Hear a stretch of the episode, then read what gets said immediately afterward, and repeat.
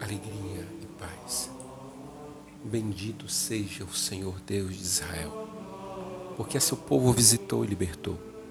e fez surgir um poderoso Salvador, na casa de Davi, seu servidor,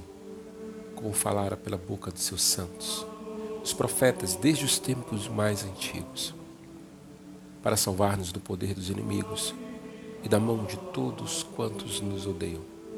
Assim, mostrou misericórdia a nossos pais, recordando a sua santa aliança e o juramento a Abraão, nosso pai, de conceder-nos que, libertos do inimigo, a ele nós sirvamos sem temor, em santidade e em justiça diante dele. Enquanto perdurarem os nossos dias, serás profeta do Altíssimo, ó menino, pois irás andar na frente do Senhor, para aplanar e preparar os seus caminhos anunciando a seu povo a salvação, que está na remissão dos seus pecados, pela bondade e compaixão de nosso Deus,